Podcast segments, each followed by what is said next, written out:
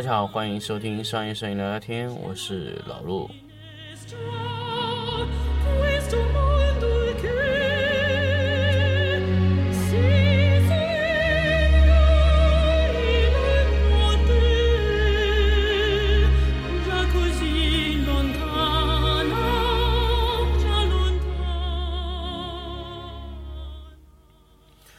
那么这期呢，跟大家来聊一聊这个手机摄影啊。那么之前呢，跟大家聊了一些手机摄影上面用的一些，现在包括一些新的手机厂家升级的一些新的一个一些功能，比如说三摄啊、双摄啊、多少米米的这个像素密度啊、双色温闪闪光灯啊，包括这个什么柔光双摄啊、前置的三 D 结构光的一些功能啊，包括什么 AI 的运算啊。那么这个时候呢，就跟大家来聊一聊，怎么说咱们用这么先进的手机啊去拍照片。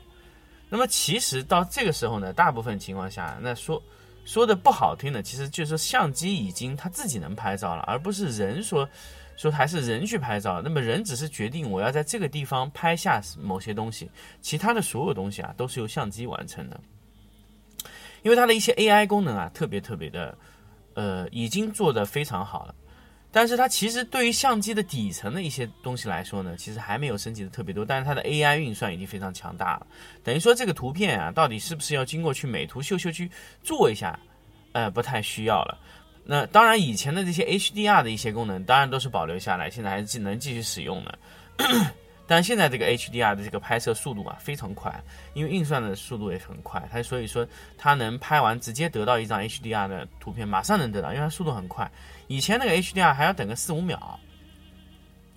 现在不需要了。现在手机因为这个速度啊提升的非常快，所以这个现在来说，呃，这个你在这个拍摄这个图片的时候，你只要决定拍下哪些啊，怎么拍，在哪个地方拍。就可以了，其他的所有呢，其实都是已经交给了 AI 双摄。那么，呃，AI 的一些摄影的一些功能啊。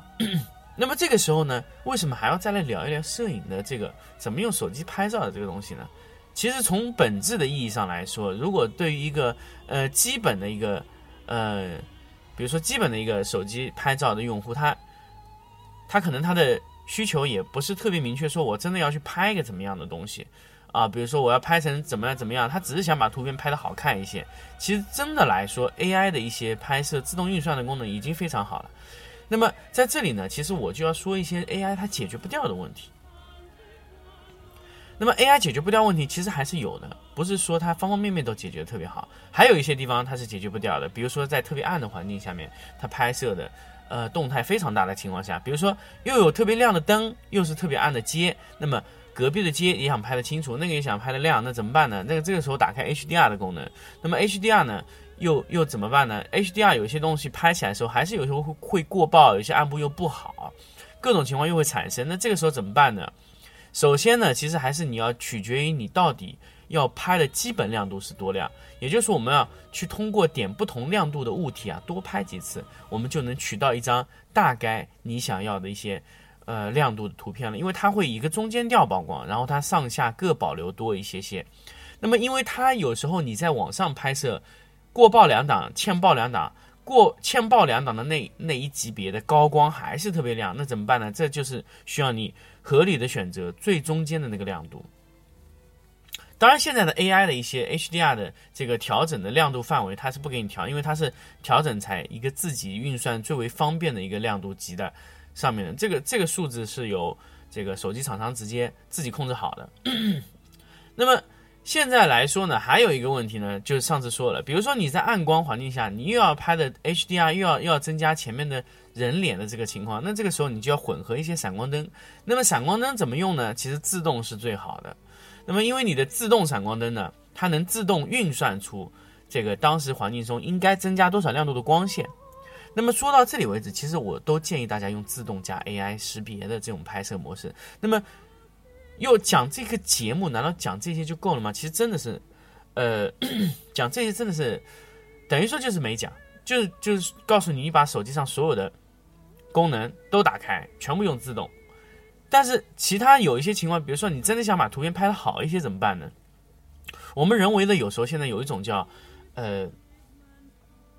LED 的灯棒，那么这根灯棒呢非常小，我觉得以后可能会有呃灯光厂家会做的越来越小。那么灯棒呢，它通常呢就可以照亮人脸，比如说前侧的一些拍摄，比如说人脸特别黑啊，那这个时候你可以拿出一根小小的像灯棒一样的这么一根东西，LED 一根灯棒，那。全全部，它甚至可以调节亮度啊、色温啊，这个是人为可以调节的。那么这个作为补光是比较好的，各种厂家都有做，那而且价格都不不贵，几百块钱就可以了。那么这个东西你不光是可以用在手机上，你也可以用在其他的地方，甚至你在呃其他的情况下都可以拍，比如说你要拍静物啊，各种情况都可以用这个灯灯棒，因为它首先它的亮度是非常均匀的，而且它在可以照亮呃基本上你想照亮的地方，然后能可以匹配到你的这个。呃，手机的亮度，那么这个东西最好的情况呢是什么呢？是手，呃，手机能和它就是同步，可以和它这个去测光。那这个现在是做不到的，未来会不会有手机厂家去生产这个外置的这么的一个灯光的附件啊？可以手机也可以自动控制这根灯柱的亮度，那么来拍摄，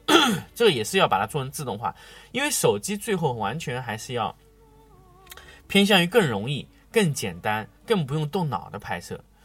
那么第二种呢，就是说手机你如果白天拍摄怎么办呢？白天拍摄的情况呢，其实我们选择光线的角度还是非常重要的。因为手机我们不要控制，但不等于决定我们要在什么光线环境下拍。那么有时候呢，比如说，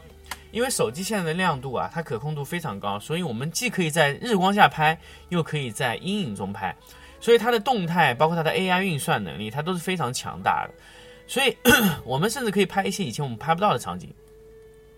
比如说前面是特别亮，后面是特别暗，这个在白天也是可能发现的。比如说我的背景是在阴影，但是人又是在，呃，这个阳光下的，那我希望人的亮度会，呃，更加的，就是硬一点，因为直射光会硬一些嘛，散射光会柔一些嘛。这个时候我们就可以打开 HDR。本来我们在相机都解决不掉的环境下，我们直接可以拿手机给它解决这个问题。所以手机的 HDR 的应用场景非常多，所以我们只要一旦发现啊，我们这个拍摄的明暗差距特别大的时候，我们就可以打开 HDR 的功能。甚至在拍什么呢？现在我发现手机对高光的控制也非常好。就比如说你在日光下拍摄，比如说一些菜啊，比如说有些人比较比较喜欢早上起来拍他的早餐啊，包括他的食物，包括他的一些新买的一些呃有趣的一些东西，想发个朋友圈啊，发个社交网络。去去点赞一下，那么它会在日光下拍。那以前的拍摄呢，就是在强光下拍的，它的动态不太好。那么最近几年呢，这个手机摄像头包括手机的传感器的元件啊，提升的非常多，所以我们可以在这种非常强烈的阳光下拍摄，所以它会自动给你优化到非常好的情况啊。那么现在还有一个问题呢，就是色温的问题。那比如说有一些手机可以手动指定的白平衡，那么尽量我们可以手动的去指定一下白平衡。比如说白天我们可以用五千六，或者说用六千六千五的这个户外的一个一个一个色温，它就会偏暖一些啊。或者说你可以在室内，你可以用钨丝灯的这个拍摄，用它的平衡它的色温。所以这个色温这个白平衡我们还是要去控制的。其他呢，我们都一般会交给手机的。AI 来运算，那么因为其他的一些，比如说自动增加一些饱和度啊，比如说自动上 HDR 啊，比如说呃自动给你做一些景深效果啊，这个完全是这个手机可以做到的。手机现在甚至还能做一些我们平时相机做不到的事情，比如说高帧数拍摄，比如说现在有九百六十帧、一千帧的拍摄，那么这种拍摄呢，其实相机来说是比较困难的，因为它的手机基于它这个强大的运算的这个处理器，它就是可以拍这么快。啊，虽然它要降降像素，啊降什么东西，降色深去拍，但是它能出到那个九百六十帧的效果。那我们有时候拍摄拍来玩儿还是挺有趣的。比如说我们快速的拍摄一个水滴滑落，一个慢动作的拍摄就是可以做到的。啊，那么这个是呃手机做到的，但是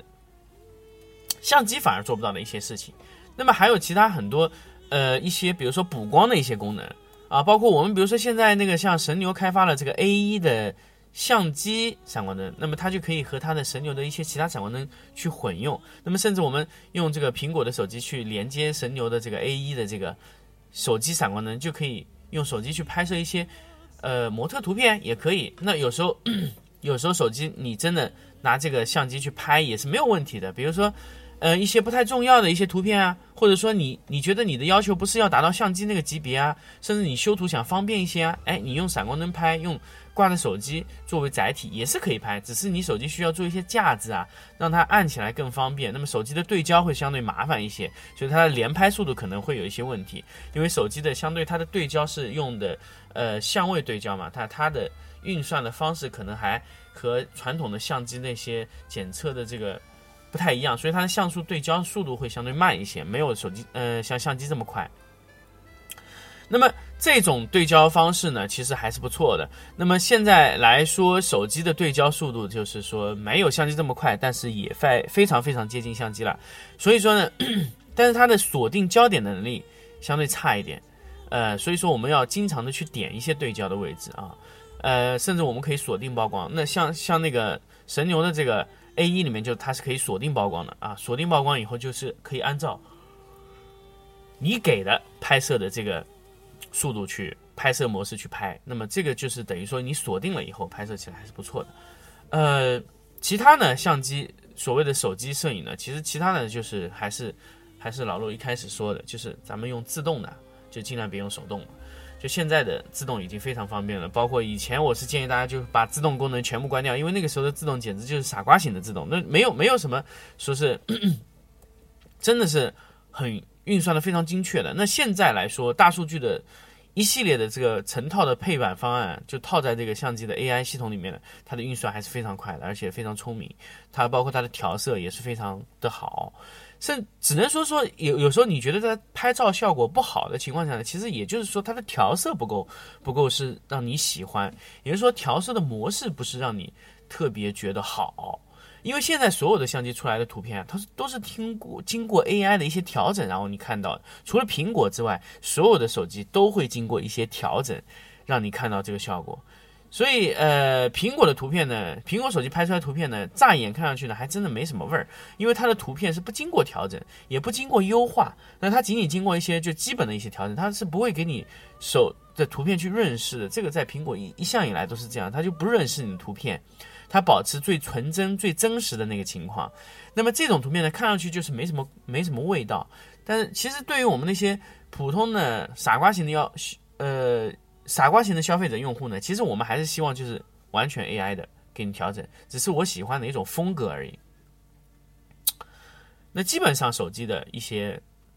简单的一些摄影的拍摄的，到现在为止只能说这么多了，因为确实很多东西都已经被人工智能它取代了，所以。也不需要想很多，因为手机的用户也没有这么专业，所以他可能或者你特别专业，你去用手机，你也不会特别在乎那个它的一些呃所谓的一些纯真的功能啊，去还要再去调色，不太会去做这个事情，一般由 AI 解决吧。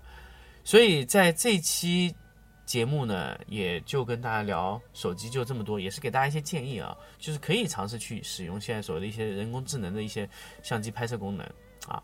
那么这期节目呢，就跟大家聊，大家聊到这里，我们下期再见。